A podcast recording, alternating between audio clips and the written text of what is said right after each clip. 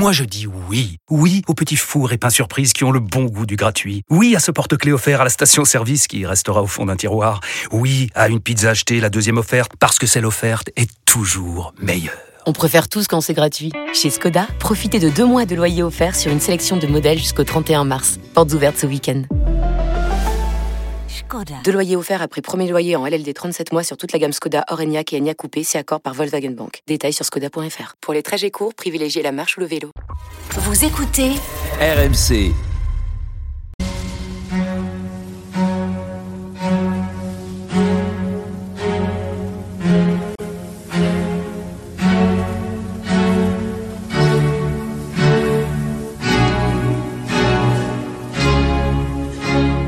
Église d'aujourd'hui, une émission de Régis Burnet.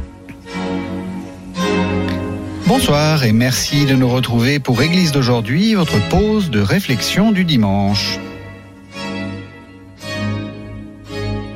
Depuis deux semaines, nous parlons du Coran. Voilà qui est bien bizarre pour une émission qui parle du christianisme habituellement. Eh bien, pas du tout. Comme nous a déjà montré Guillaume dit la semaine dernière, il y a beaucoup d'influences réciproques entre les milieux musulmans et les milieux chrétiens au premier temps de l'islam.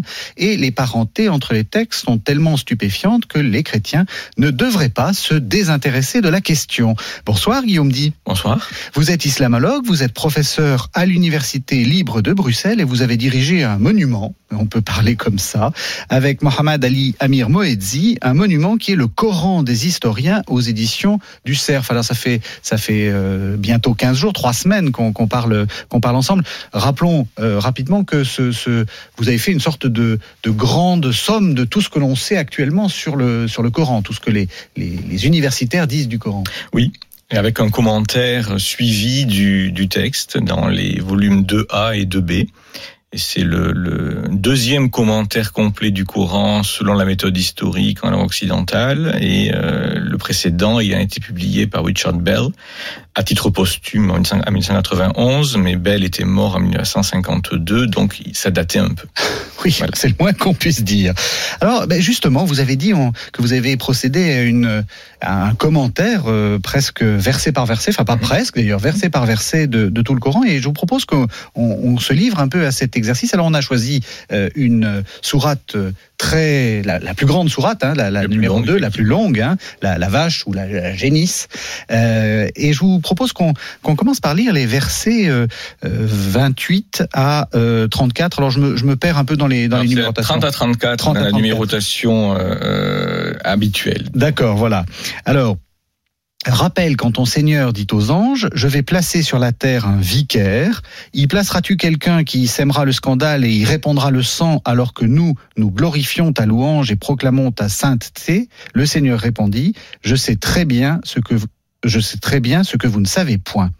Et le Seigneur apprit à Adam tous les noms, puis il fit défiler devant les anges, les êtres portant ces noms, et il dit aux anges, avisez-moi des noms de ces êtres-ci, si vous êtes véridiques.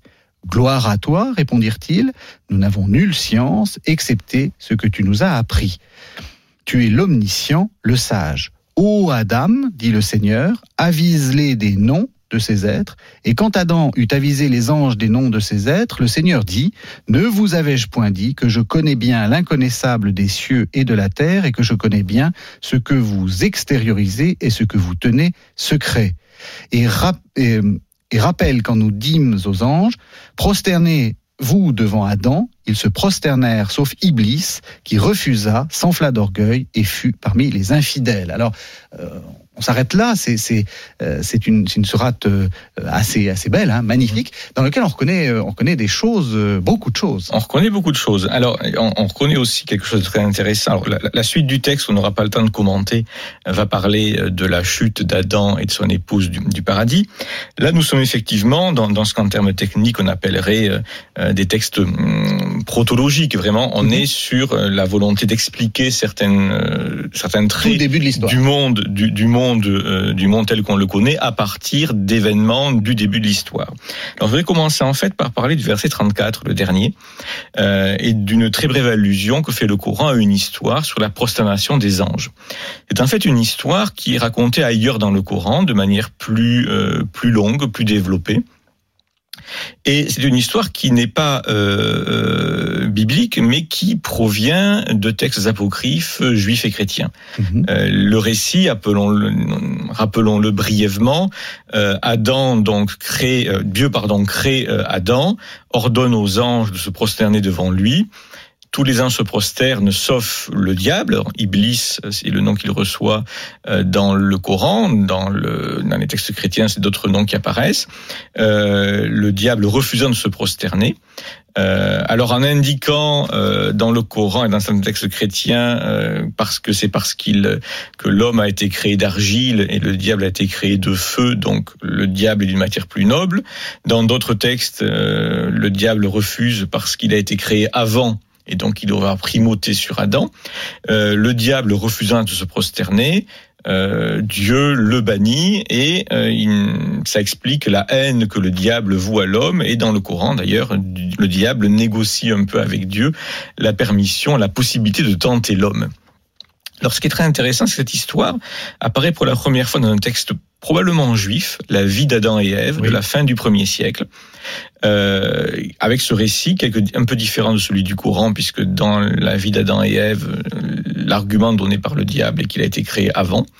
Ce récit euh, juif va être marginalisé dans le judaïsme postérieur, mais en revanche, l'histoire va être reprise de manière euh, euh, gourmande presque par les chrétiens, Par les qui vont en donner euh, énormément de variantes dans différents textes apocryphes, comme euh, les questions de Barthélemy, l'Apocalypse de Cédrac, la caverne des trésors, qui est un texte syriaque du VIe siècle. Et surtout, je vous coupe, euh, surtout les, les pères de l'Église. Voilà. On, on dit souvent que le- les apocryphes sont des textes qui sont qui sont pas lus et qui sont cachés et qui sont pas du tout. C'était Oui, c'était des textes parfaitement lus et, et d'une certaine façon, c'est canonisé, si on peut dire, par les pères de l'Église qui rappellent cette histoire, comme vous dites, de manière gourmande. Ah oui, effectivement, c'est quelque chose de très bon, d'absolument central, effectivement, puisque Adam apparaît comme un antétype en fait euh, du Christ, évidemment. Donc, le, le- pour les chrétiens, ça marche très bien. À la fin de l'Antiquité, c'est très intéressant. Les Juifs vont élaborer un récit concurrent, on trouve dans le Talmud, en expliquant que Dieu crée Adam, et Adam est immense, hein, est une créature immense dans la tradition juive. Euh, le voyant, les anges le prennent pour Dieu et s'apprêtent à se prosterner devant lui. Voyant cela, pour éviter que les anges ne commettent un sacrilège, Dieu fait s'endormir Adam.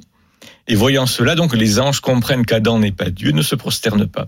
Donc on a un jeu de billard finalement en plusieurs bandes. Nous avons un texte juif marginalisé par les juifs, mais euh, repris et développé par les chrétiens. Les juifs eux-mêmes développent une version concurrente de ce récit chrétien initialement d'origine juive, et le Coran lui-même reprend le récit chrétien. Mais il y a une évolution intéressante. Euh, dans les premiers, euh, premières, les versions les plus anciennes de ce récit dans, dans le Coran, euh, il est dit que euh, Dieu créa Adam en insufflant en lui de son esprit.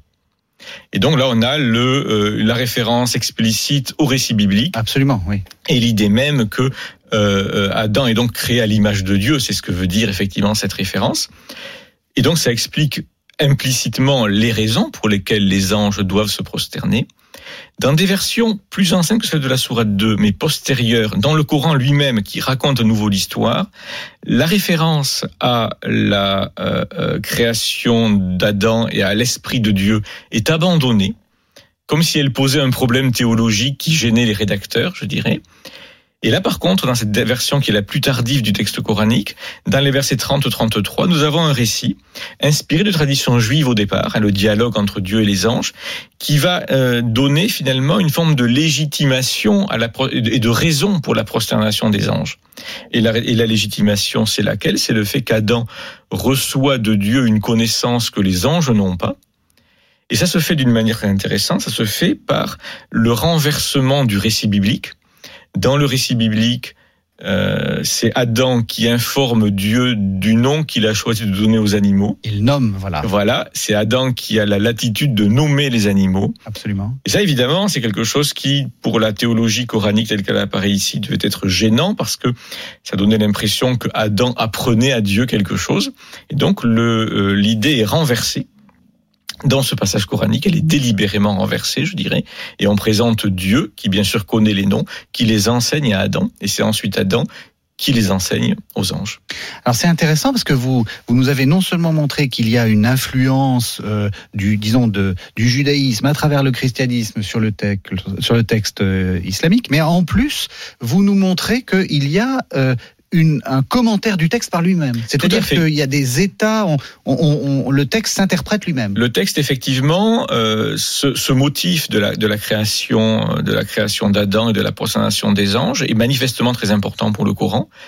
Donc, il va apparaître à plusieurs reprises, mais les débats théologiques peut-être qui pouvaient se poser entre musulmans ou entre musulmans et chrétiens font que la version de l'histoire va se retrouver légèrement corrigée dans des versions plus tardives, et notamment l'idée de Dieu qui insuffle en Adam de son esprit va être abandonnée, hein, avec la conséquence évidemment que la, euh, la raison d'être de la prosternation disparaît dans les versions des sourates 7 et 20 par exemple, et euh, nous avons là un dernier récit qui est apporté dans la sourate 2, avec aussi le problème du fait qu'on a deux fois la création d'Adam qui est, qui est mentionnée au verset 30 et 34. Donc, mhm. on voit clairement. Oui, j'ai un peu buté parce que je me suis dit, mais on est reparti. Parce qu'effectivement, c'est les conséquences de, mm, du travail éditorial qui crée une forme d'anomalie un peu narrative, justement parce que il fallait euh, apporter ces versets 30-33 qui n'ont aucune correspondance ailleurs dans le Coran, qui sont vraiment amenés ici pour justifier, pour donner une raison de la prosternation euh, anges devant Adam. Donc, on a finalement des versions plus anciennes dans le Coran qui sont beaucoup plus proches des récits chrétiens et une déchristianisation progressive du récit lui-même à l'intérieur même du courant. Vous avez dit en débat avec les chrétiens. Ça veut dire que le texte a évolué aussi en contact avec euh, les, les, les, les, disons les, religions qui, qui, se, qui, qui entouraient le. C'est une hypothèse, c'est une hypothèse très plausible parce que justement, on voit dans certaines strates du texte coranique en tout cas que le texte polémique avec des chrétiens ou euh, s'adresse à une communauté chrétienne manifestement substantielle qui, qui, peut être une partie de l'audience du texte. Donc nous sommes dans un euh, milieu euh, plurireligieux, je dirais. Mais écoutez, en, en, commençant cette série de, de trois émissions, je, je disais qu que ça avait beaucoup d'importance ce livre et que ça nous faisait changer euh, un peu notre vision des choses. Je crois que là, vous vous l'illustrez à, à, merveille. Donc, je rappelle le titre du livre que vous avez dirigé avec euh, Mohamed Ali Amir Moedzi. Ça s'appelle Le Coran des historiens. C'est aux éditions du Cerf. C'est très gros, il y a trois livres, mais ça ne doit pas arrêter les, arrêter les, les, les lecteurs parce qu'on voit que euh, c'est d'accès relativement facile. On... Il y a une volonté euh, de, de, rendre ce, notre travail euh, tout à fait accessible euh, aux, aux lecteurs non spécialistes. Le Coran des, des, historiens, un livre qui fera date. Merci beaucoup Guillaume Merci beaucoup. pour cette pour ces trois semaines tout à fait passionnantes. Merci de nous avoir suivis. On se retrouve la semaine prochaine.